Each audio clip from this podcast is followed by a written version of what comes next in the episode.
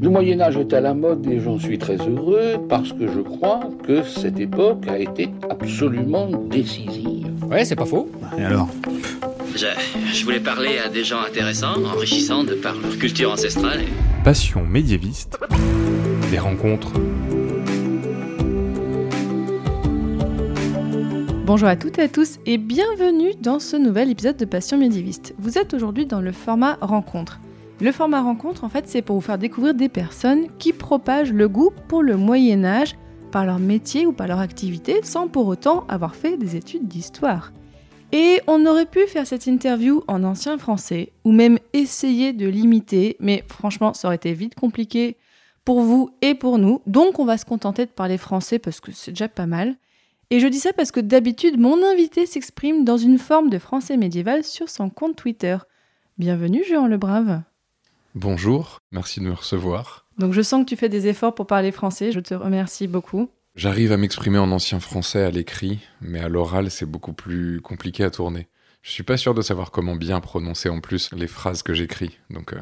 Donc on est en français. Voilà. Alors, comment est-ce que tu veux que je t'appelle? Jean le Brave, Jean, autre chose? Jean, c'est pas mal. Alors restons sur Jean. Donc depuis 2012, tu tiens donc le compte Twitter Jean le Brave, où en fait tu parodies un personnage du Moyen Âge avec humour, donc en parodie, pour parler de l'actualité, mais pas que. Donc, auditeurs, auditrices, même si vous n'y connaissez rien à Twitter, eh bien, je vous assure que vous allez apprendre des choses intéressantes sur comment parler d'histoire, comment vulgariser l'histoire à travers un média qu'il a et Twitter.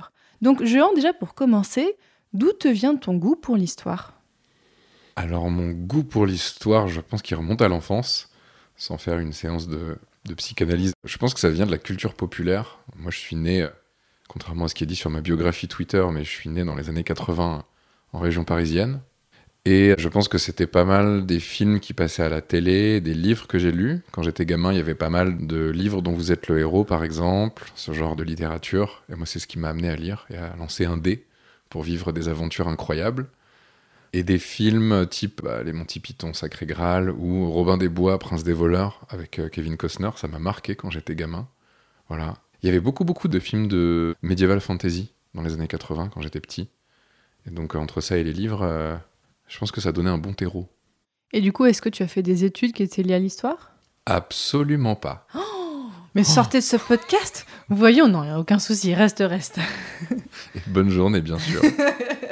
Donc non, pas du tout. J'ai une formation à la base qui est absolument euh, hors cursus littéraire, hors cursus histoire. Parce qu'il est question sur le compte Twitter de plutôt bien écrire, on va dire, euh, de plutôt bien tourner ses phrases en faux vieux français avec de l'imaginaire. Mais moi, à la base, j'ai commencé à travailler quand j'avais 18 ans et j'étais, euh, sans préciser forcément dans quoi, ça n'a pas beaucoup d'intérêt, mais j'étais ouvrier. J'étais ouvrier, j'étais en bleu de travail, donc à faire des pièces sur des machines ça n'est pas un chemin que j'ai voulu suivre toute ma vie. Et je me suis réorienté euh, des années après dans le graphisme. Donc je suis toujours graphiste et c'est un métier que j'adore et qui me passionne. Donc vraiment rien à voir. rien à voir. Et pourtant, tu as créé donc ce compte Twitter, j'ai dit, en 2012. Alors raconte-moi, pourquoi est-ce que tu as voulu créer ce compte Twitter? Et raconte-nous un petit peu le concept, comme je l'ai un peu résumé au début, mais là raconte-nous un peu plus en détail. En fait, l'historique, c'est que je me servais beaucoup de Twitter pour mon compte personnel à moi de graphiste. Et j'aimais beaucoup suivre pas mal de comptes humoristiques. Il y a toujours eu beaucoup d'humour sur Twitter depuis le début. Plein de gens qui soit parodient un peu l'actualité, qui font ce genre de choses-là. J'ai trouvé le tweet d'un compte qui s'appelle Ronsard BG, Ronsard Bogos. Déjà, c'est assez improbable. C'est une personne qui tweetait pas spécialement en faux vieux français, mais qui s'est amusé à a détourné un peu la façon d'écrire des poèmes de Ronsard, si je dis pas de bêtises, mais en reprenant des paroles de rap. Et il a dû faire ça sur deux ou trois tweets, et puis il est passé à autre chose. J'ai vu le truc passer, je me suis dit, mais c'est absolument incroyable.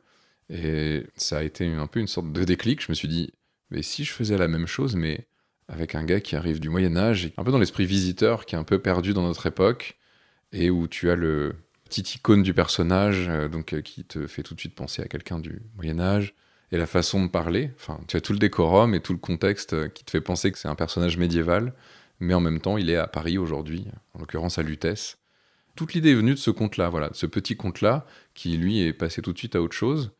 Et moi, j'en ai créé un conte à part juste pour faire ça, en me disant ça va être une blague, allez, ça va durer une soirée ou deux jours. Et en fait, bah, ça fait 10 ans, 12 ça ans. fait plus de 10 ans, ouais. 11 ans, ça fait 11 ans même, ouais, c'est ça. Alors pourquoi le Moyen Âge Parce que tu aurais pu choisir peut-être quelqu'un de l'Antiquité, de l'époque moderne, on va dire bah, cours de Louis XIV, je sais pas. Pourquoi le Moyen Âge Alors, je pense qu'il y avait déjà quelque chose dans la façon de parler qui était presque facile à détourner, à faire comprendre en 140 caractères. Oui, à l'époque. on- euh, À l'époque, on a doublé, mais à l'époque, c'était 140 caractères maximum, un tweet. Donc, c'était plutôt facile de se dire si je fais une phrase ou deux, je remplace les U par des V, les I par des Y, et ce genre de petites astuces qui donnent un peu l'odeur médiévale, ça va le faire. Et puis, je pense que c'est une période qui me fascine beaucoup plus, comme énormément de gens en fait, que d'autres périodes de l'histoire, parce qu'elle est hyper longue, elle est hyper riche, elle est autant très sombre que lumineuse, et je sais pas, je la trouve incroyable cette époque, donc c'était logique. J'avais aucune envie de me mettre une perruque et, partir sur une autre époque, pardon pour le cliché. Non, mais on- tu aurais pu faire peut-être quelqu'un de l'Antiquité, style Astérix et compagnie aussi. Oui, je t'avoue que ça m'est venu immédiatement en tête. euh, le côté médiéval, c'était le plus évident et le plus fun, je pense. C'est là où il y avait le plus de matière. Et le film Les Visiteurs n'y est sûrement pas étranger. Et Jehan le Brave, alors pourquoi tu as choisi ce personnage en particulier? Le nom lui-même de Jean le Brave? Jean le Brave, son nom, son œuvre, euh, toute sa vie.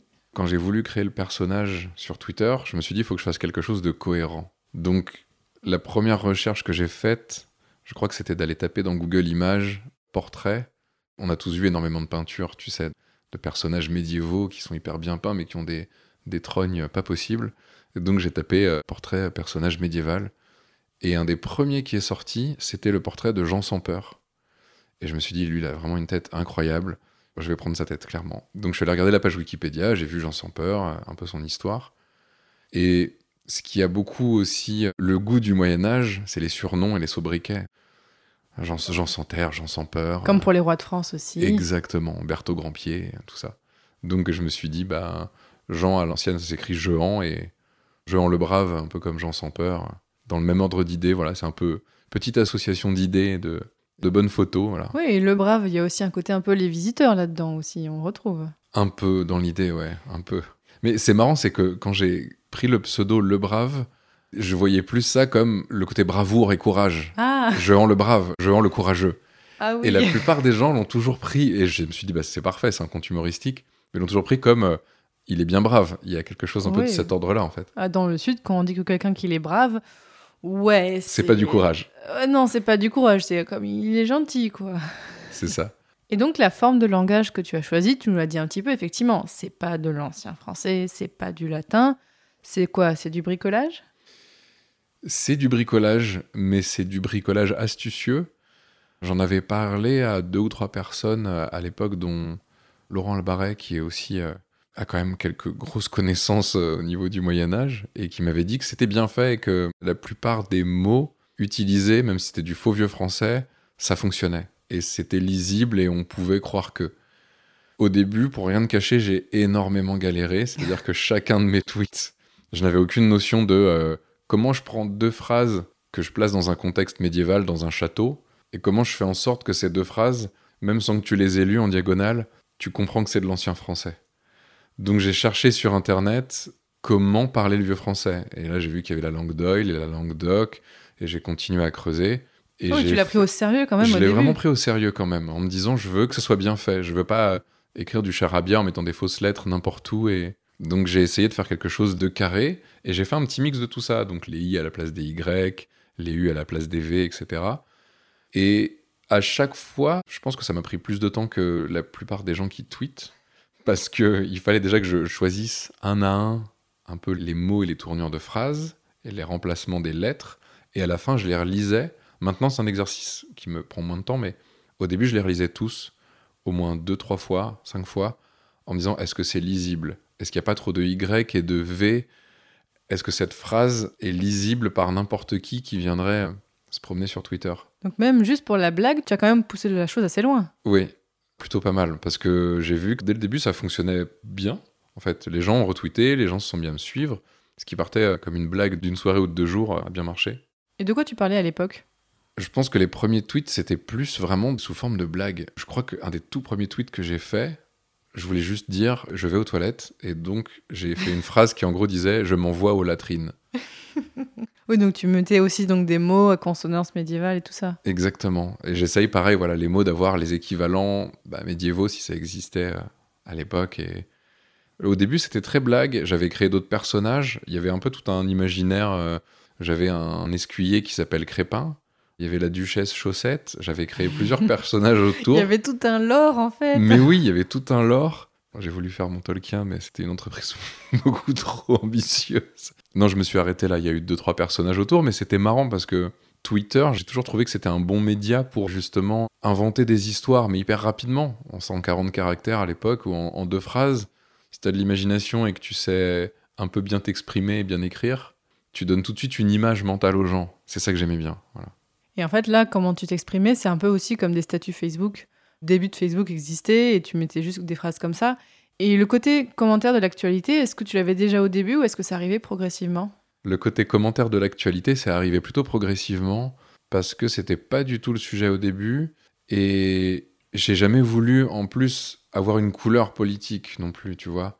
Je sais que par rapport au profil de Jean Le Brave, ça pouvait pas mal plaire par exemple aux royalistes, à ce genre de personnes et j'ai jamais voulu dire je suis plus de ce côté-là, plus de ce côté-là. J'ai toujours essayé de répondre à tout le monde, mais si ça me tirait gentiment la manche de la tunique en me disant t'es de notre côté, hein, je préférais éviter et rester. euh, Parce que tu réponds aussi aux gens? Oui, bah, la plupart du temps, ouais, je réponds aux gens. ouais. Ils te répondent de quelle façon, comment ça se passe l'interaction de ce niveau-là? Alors, ce qui est marrant, c'est qu'il y a beaucoup de gens qui se sont mis à parler comme moi et certains le font très bien. Non, mais je te jure, c'est génial. Il y en a plein qui le font très Un bien. vrai influenceur, en fait, Jean Le Brave. Et C'est formidable, c'est formidable. J'ai peut-être un fan club caché en France avec des badges et. Et oui, il y a beaucoup de gens qui se sont mis à me répondre comme moi je parle et avec les mêmes tournures de phrases et parfois même en ajoutant des mots de vocabulaire un peu médiévaux, tu vois, qui font penser à, auxquels j'aurais pas pensé. Et je me suis dit, ah, un nouveau mot pour mon grand grimoire. euh. Ce que j'ai trouvé étonnant aussi, alors j'ai juste relevé ça en regardant ton compte, tu as seulement fait 5000 tweets. Ça me paraît assez peu pour quelqu'un qui tweet depuis 10 ans. Parce que moi, à titre de comparaison, bah, je suis aussi sur Twitter depuis à peu près 10 ans, mais avec mon compte à moi. Moi, j'en suis à 37 000 tweets, tu vois. Tu es beaucoup plus bavarde que moi, Fanny. Mais du coup, j'étais surprise. Est-ce que tu en as supprimé ou juste non Tu Jamais. vas doucement?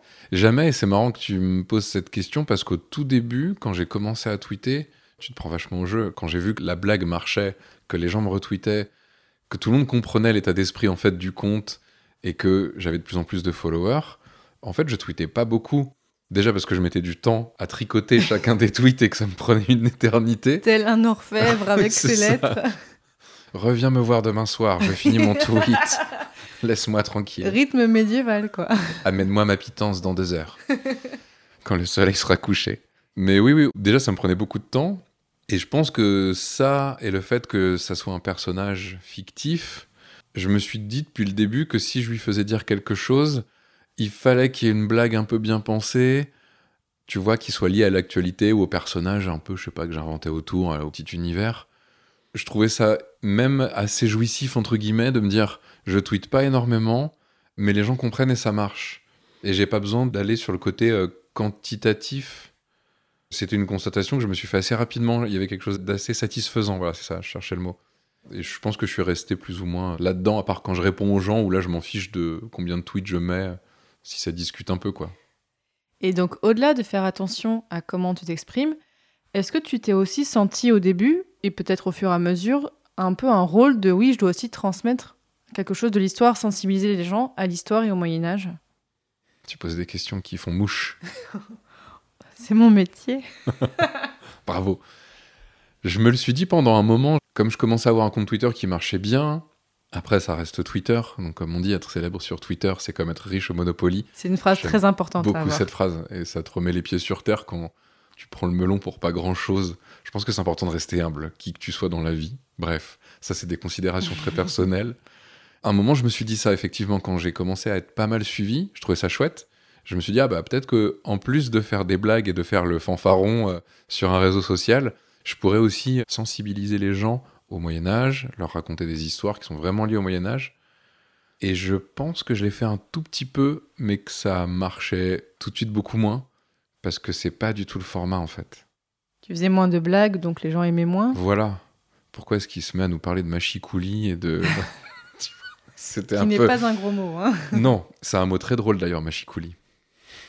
Donc là, tu as vu que ça fonctionnait pas beaucoup, mais tu as quand même continué à le faire au fur et à mesure? Non, je pense que j'ai vite laissé tomber le côté euh, transmission de savoir. Je pense que peut-être le côté vulgarisation un tout petit peu, j'ai essayé de le faire et je le fais rapidement de temps en temps, mais je sens que c'est pas mon rôle et que les gens n'attendent pas ça de mon compte.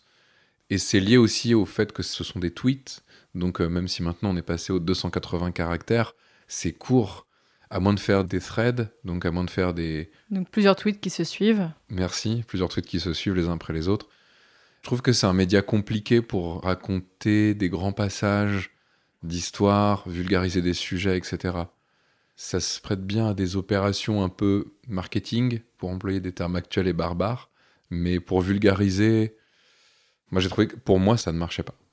Et quand on a préparé ce podcast, tu m'as dit que parfois, il y a des personnes qui corrigent ton ancien français. C'est-à-dire qu'ils te prennent très au sérieux. Oui. Donc on a vu tout à l'heure ton fan club qui parlait comme toi, mais il y a des gens qui te corrigent?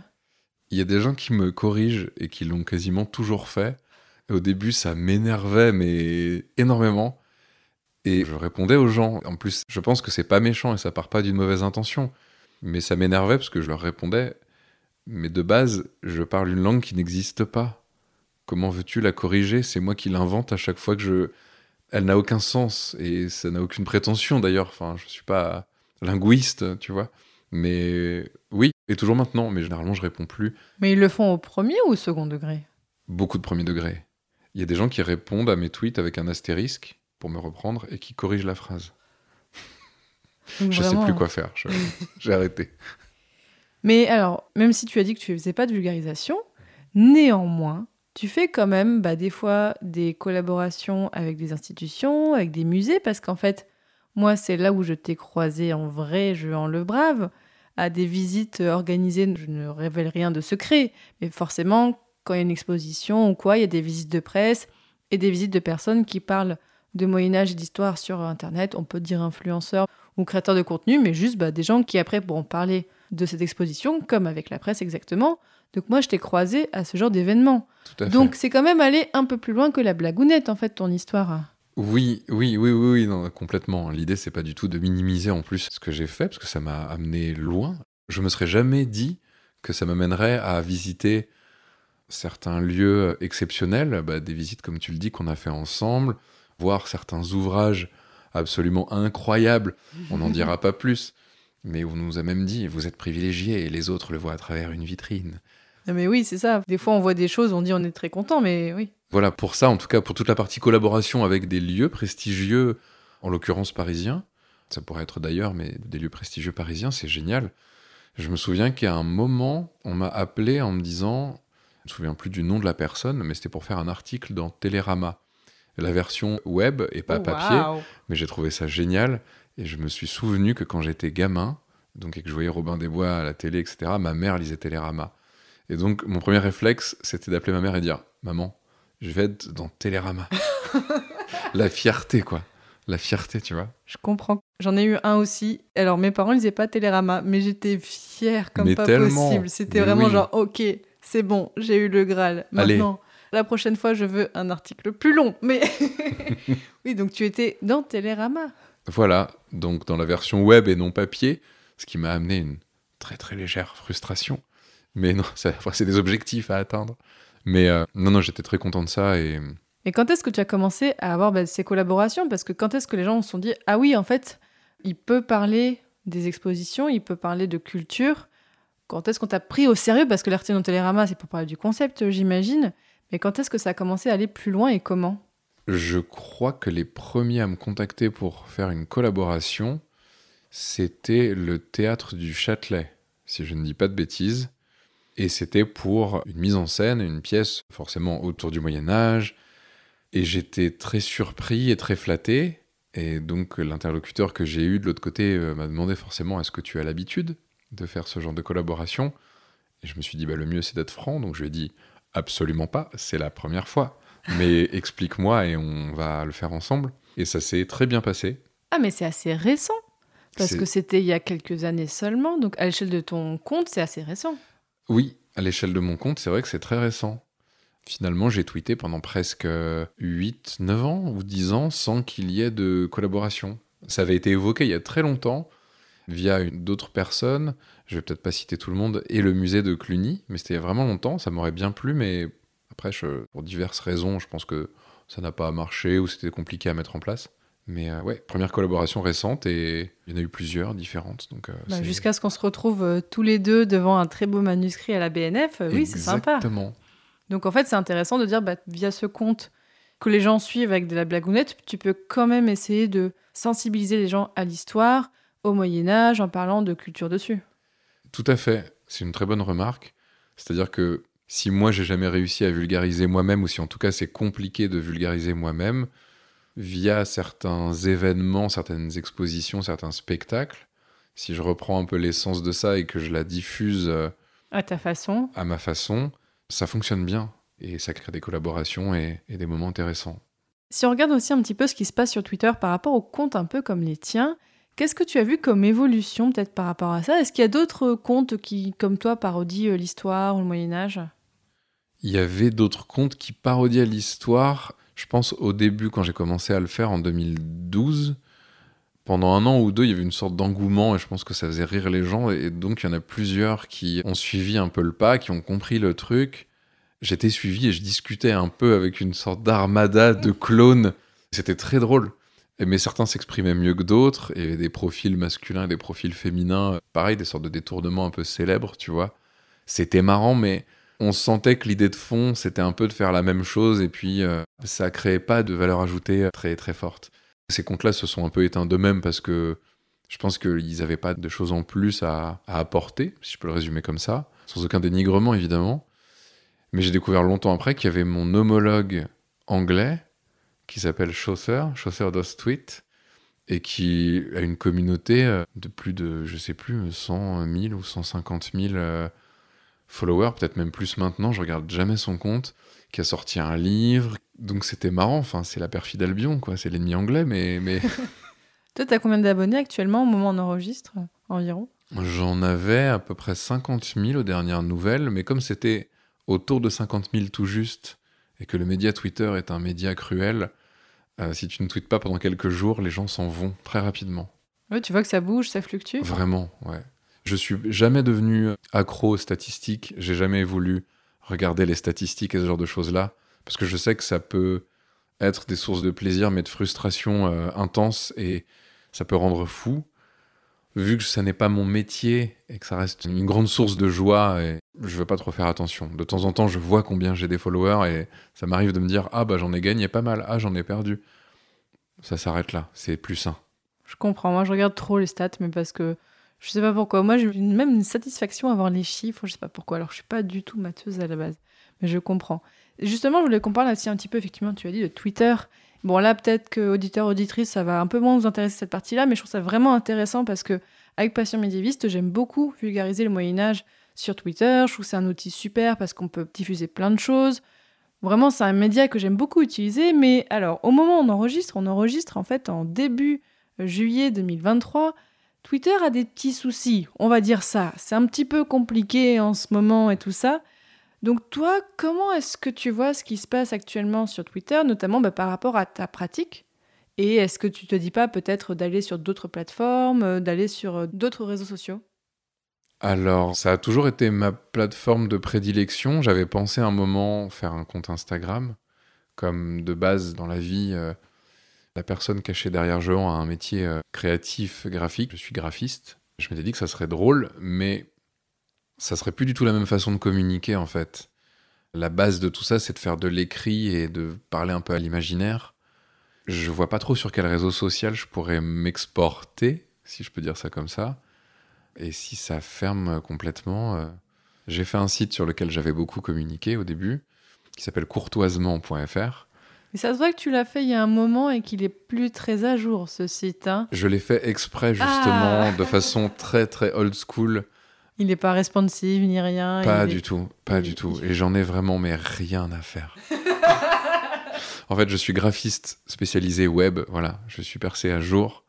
Par rapport à tes questions, il fallait que je le dise. Tu ne t'es pas obligé, hein je ne t'oblige pas à révéler ton Non. identité, attention. Je m'arrêterai là. je repartirai masqué. Oui, auditeur, vous ne voyez pas, mais il est entièrement masqué, je ne le vois pas, il me parle à travers une vitre et tout ça euh, teinté, je ne le vois même pas du tout, attention. Il y a une capuche et une vitre. Donc là, ce site, tu le fais volontairement un petit peu old school, c'est ça? Je l'ai fait volontairement old school dans le sens où j'avais envie que ce soit une sorte de, de bric-à-brac géant de plein de choses avec des liens cachés, avec des images qui t'amènent sur autre chose. J'avais une ambition assez énorme pour ce site au début et je me suis rendu compte que ça prenait énormément de temps.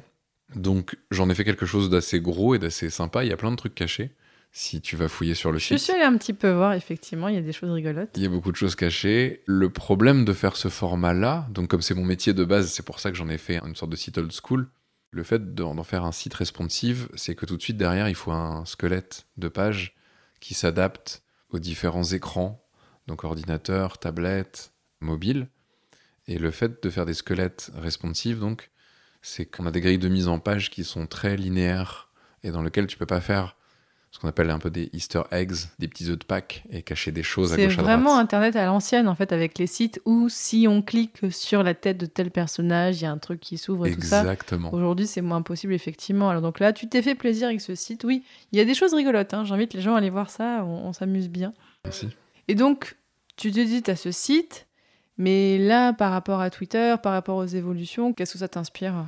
Disons que si Twitter saute, je me dis qu'il faudrait que je recrée ça quelque part ailleurs, mais sur un média écrit, à part Mastodon, c'est ça? J'ai Oui. jamais ouvert de compte sur Mastodon. Je vois pas trop ce qu'il y a. Je me vois pas trop faire un compte Facebook parce que c'est beaucoup plus ouvert et. Enfin, je sais pas. Ça Moi, je pense que tu moins- pourrais le faire sur Instagram en mettant bah, des posts avec peut-être juste des mots, parce qu'il y a des comptes Instagram qui font juste ça, qui mettent pas forcément d'images, qui mettent juste des phrases en images, mais juste euh, les phrases écrites, quoi, rien de plus. Ça pourrait correspondre, en fait. Bon, on en parlera si tu veux après, mais moi, je pense que ça pourrait marcher, effectivement. Ok. Bon, à part les problèmes liés à Twitter, qu'est-ce qui a fait que tu as continué à tenir ce compte? Depuis 10 ans Et ça, c'est une question qui peut être intéressante aussi, peut-être pour des personnes qui nous écoutent, qui pourraient lancer des projets liés à l'histoire, à la vulgarisation sur Internet. Tu nous l'as dit, au début, c'était une blague qui Mm. allait continuer, mais tu nous as dit que les statistiques te motivent pas forcément. Donc, qu'est-ce qui a fait que tu as continué pendant plus de 10 ans? Bah, c'est un peu devenu une sorte d'entité à part entière. Non, je fait que pour l'argent en fait. Oui, on gagne plein d'argent sur Twitter, c'est connu. c'est connu. On gagne énormément d'argent sur 1 Twitter. euro par follower, c'est ça, par mois environ ouais, c'est 10 ça. euros par follower. Ah, ok, Ouais. cool. Et à chaque fois Cool. qu'il m'écrit, c'est 50 euros. Ah, sympa. Une rentrée d'argent, mais incroyable. J'ai arrêté de travailler, c'est mieux que gagner au loto. C'est Tu habites à Dubaï, en fait. voilà, je, passe- je passe ma vie sur les îles. Non, mais c'est. Suis acheté un yacht. La vie est vraiment géniale. L'argent, que l'argent. Non, si vous voulez faire ça pour l'argent, ça ne marchera pas. Non, ça a commencé, euh, comme on disait, effectivement comme une blague. C'est devenu plus sérieux. Et le conte lui-même est devenu plus sérieux, c'est-à-dire que j'ai continué à faire des blagues, à raconter des histoires un peu drôles, à détourner un peu l'actualité, etc. Et j'ai senti que le conte devenait légitime. Je pense que c'est le bon mot. Légitime, c'est intéressant, dit comme ça. Légitime dans le sens où c'est comme si je suis devenu, alors vraiment dans la niche médiévale parodique sur Twitter, mais je suis devenu une sorte de référent. Le mot est un peu pompeux, mais je sens que les gens me connaissaient ou venaient me parler. Je me suis mis à rencontrer des gens dans la vraie vie. Ça, c'est vraiment très drôle. Où je retrouvais, je sais pas, une amie que j'avais perdue de vue, tu vois, depuis des années.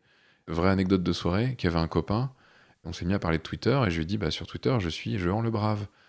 Le gars est presque tombé de sa chaise. Il m'a dit, mais c'est toi C'est toi Mais vraiment, j'ai cru qu'il a ouvert des yeux comme si je lui ai dit que j'étais, je sais pas, une Le star hollywoodienne. Mais c'est fou, tu vois, je te jure. Et j'étais là, genre, ah ouais, enfin, calme-toi, prends un verre d'eau, euh, c'est un compte Twitter, quoi. Et peut-être parce que c'est moi qui l'ai fait, j'ai toujours minimisé un peu le truc. Et je me suis rendu compte par ce genre d'interaction dans la vraie vie ou sur Twitter que le compte devenait connu. Ouais, tu prends de la place dans l'espace mental des gens, en fait, comme quand on suit des gens sur les réseaux ou les célébrités ou quoi. Bah, on a de l'espace mental dans la tête pour ces gens. Exactement. Et il y a un autre truc en plus, pour finir de répondre à, à ta question, mais chaque année Twitter, tu vois, c'est comme dans. C'était quoi ce film? C'était dans Gravity, quand ils atterrissent sur une planète où, euh, pour chaque minute passée sur cette planète, il y a 10 ans sur Terre qui s'écoulent.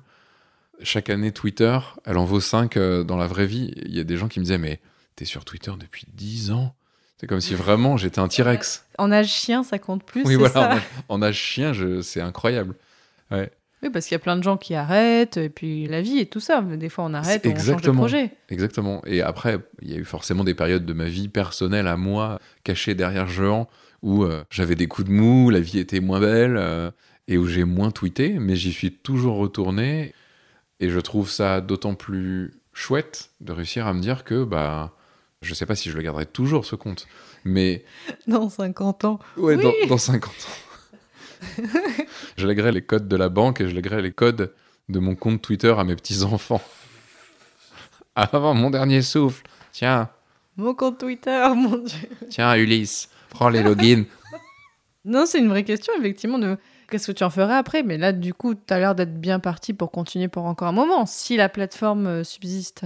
si la plateforme subsiste, on touche du bois, comme on dit. Effectivement, euh, je continuerai le compte Twitter. Je sais pas jusque quand, mais c'est presque une sorte de challenge de vie. Parce que, oui, les, les- Je vois ce que tu veux tu dire, vois oui. Ah bah le gars a créé un faux compte et en plus ça existe depuis 10 ans. Donc ça rajoute en plus au fait que ce soit un personnage médiéval, bah il s'est installé là puis il est bien en fait quoi, c'est son château. Voilà, j'aime bien l'idée, tu vois. Twitter comme un château, écoute, pourquoi pas. Est-ce que éventuellement, tu as d'autres comptes comme ça qui sont encore actifs maintenant que tu pourrais nous conseiller? Des comptes que tu aimes bien suivre ou avec lesquels tu aimes bien interagir? En vrai de vrai avec Jean, je crois que j'ai des interactions avec les gens qui me parlent et avec des gens que j'aime bien suivre, mais je pense que ce serait plus des comptes un peu justement qui vulgarisent le Moyen Âge ou même un peu comme actuel Moyen Âge ou ce genre-là, tu vois. Qu'on aime bien chez Passion Médiéviste. hein. Je- Voilà. Je, fais souvent des choses avec eux, ils sont super. Mais c'est pas forcément des comptes humoristiques. Comme ça, ça me vient pas. Avec Jehan, je suis pas très lecteur sur Twitter, pour le résumer rapidement. J'aime bien suivre les comptes aussi. euh, C'est pas parce que je bosse avec eux du tout, pour de vrai, mais j'aime bien suivre euh, bah, le musée de Cluny. Pour le coup, j'ai jamais bossé avec, mais j'aime bien suivre les, des comptes qui sont en lien avec ce que moi je fais et qui peuvent aussi m'apporter des contenus intéressants, Ouais, des idées aussi, des idées, ou me dire ah tiens il y a une expo là-dessus, ou euh, je connaissais pas ce livre-là. Bah, L'exemple de Jacques Le Goff, qui pour moi, je suis pas un grand grand connaisseur de littérature médiévale, mais ça m'a été conseillé par à l'époque euh, Laurent Le Barret justement, qui est un- quand même un, expert euh, renommé. Je trouve ça génial de pouvoir avoir ce genre d'interaction sur Twitter ou après dans la vraie vie où tu rencontres la personne, euh, tu partages un verre et puis on te dit tu devrais essayer de lire ça, ça t'amènerait beaucoup de matière et puis ça t'apprendrait plein de trucs. Moi, encore une fois, je me sens très humble par rapport à ça. Pas de compte, euh, j'ai un peu digressé. Non, pas de souci, mais c'est intéressant de voir aussi comment toi, en fait, est-ce que tu utilises Twitter et que ce que tu vois aussi. Mais voilà, ouais. En tout cas, en tant que jouant, je suis pas forcément très lecteur sur Twitter. Bon, pour finir, j'ai une question que je pose souvent dans les épisodes de Passion médiéviste, et je pense que là, ça peut convenir aussi avec toi, Jehan. Est-ce que tu aurais un conseil pour quelqu'un qui voudrait ben, parler d'histoire sur Twitter, peut-être de façon un peu parodique? Qu'est-ce que tu pourrais conseiller? Alors, si c'est vraiment parler d'histoire de façon parodique, je pense que la, la recette que moi j'ai faite marche bien et qu'elle peut être reprise, de créer un conte et de l'incarner. Mais je pense que ce qui marchera le mieux, ça c'est un peu la base, mais c'est vraiment que ce que tu écrives et ce que tu fais, tu sois le premier à rire de ça et que ça te passionne un minimum. En fait, je pense que si tu crois pas dans ce que tu écris ou dans ce que tu fais, bah déjà ça va te lasser et les gens le sentent. C'est vraiment, à mon avis, un conseil universel, hein, que ce soit pour Twitter ou pour tout. Tu vas te lasser et les gens le sentent que ça t'intéresse pas ou que tu prends pas de plaisir à le croire, faire. ouais, faut, y croire. ouais. Faut y croire et que ça te fasse marrer. C'est valable pour les comptes humoristiques et pour les autres types de comptes.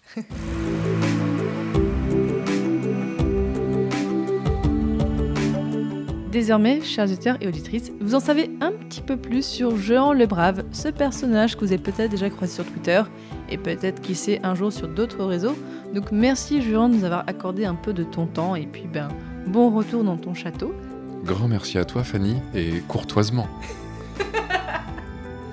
Donc auditeurs, auditrices, si ce format vous a intéressé, eh bien je vous invite à écouter tous les autres épisodes du format rencontre où donc j'interviewe des personnes qui par leur métier propagent le goût pour l'histoire et le Moyen Âge. Par exemple, vous pouvez écouter bah, peut-être l'interview du premier épisode rencontre, ça date d'il y a des années et des années, donc de Padre Pio, donc là c'est un pseudo mais il n'incarne pas de personnage, mais c'est quelqu'un qui parle d'histoire sur Twitter, en podcast, sur des blogs, dans des articles, allez voir, c'est passionnant ce qu'il fait.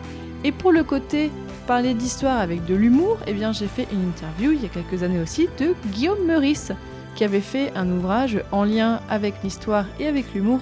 Donc retrouvez tous mes podcasts donc sur les applications de podcast. Là vous allez lancer ce podcast ou alors plus facilement peut-être aussi sur mon site donc passionmédiviste.fr. Regardez en haut, bah, il y a une barre de recherche. Vous tapez bah, soit Padre Pio, soit Guillaume Meurice, soit Jean le Brave, parce que justement, bah, je mettrai un petit article qui accompagne cet épisode.